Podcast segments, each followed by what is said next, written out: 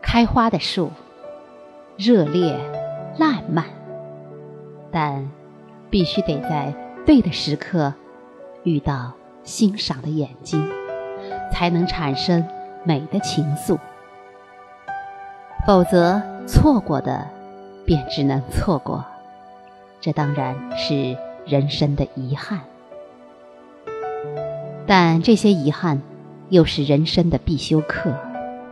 只有累积到了一定的学分，你才能获得达观与轻松，也才能走到豁然开朗的新境界。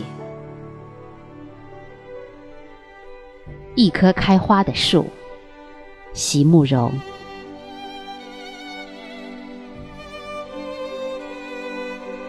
如何让你遇见我？在我最美丽的时刻，为这，我已在佛前求了五百年，求佛让我们结一段成缘。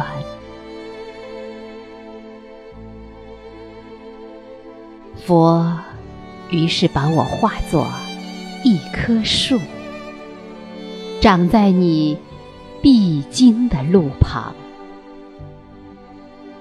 阳光下慎重地开满了花，朵朵都是我前世的盼望。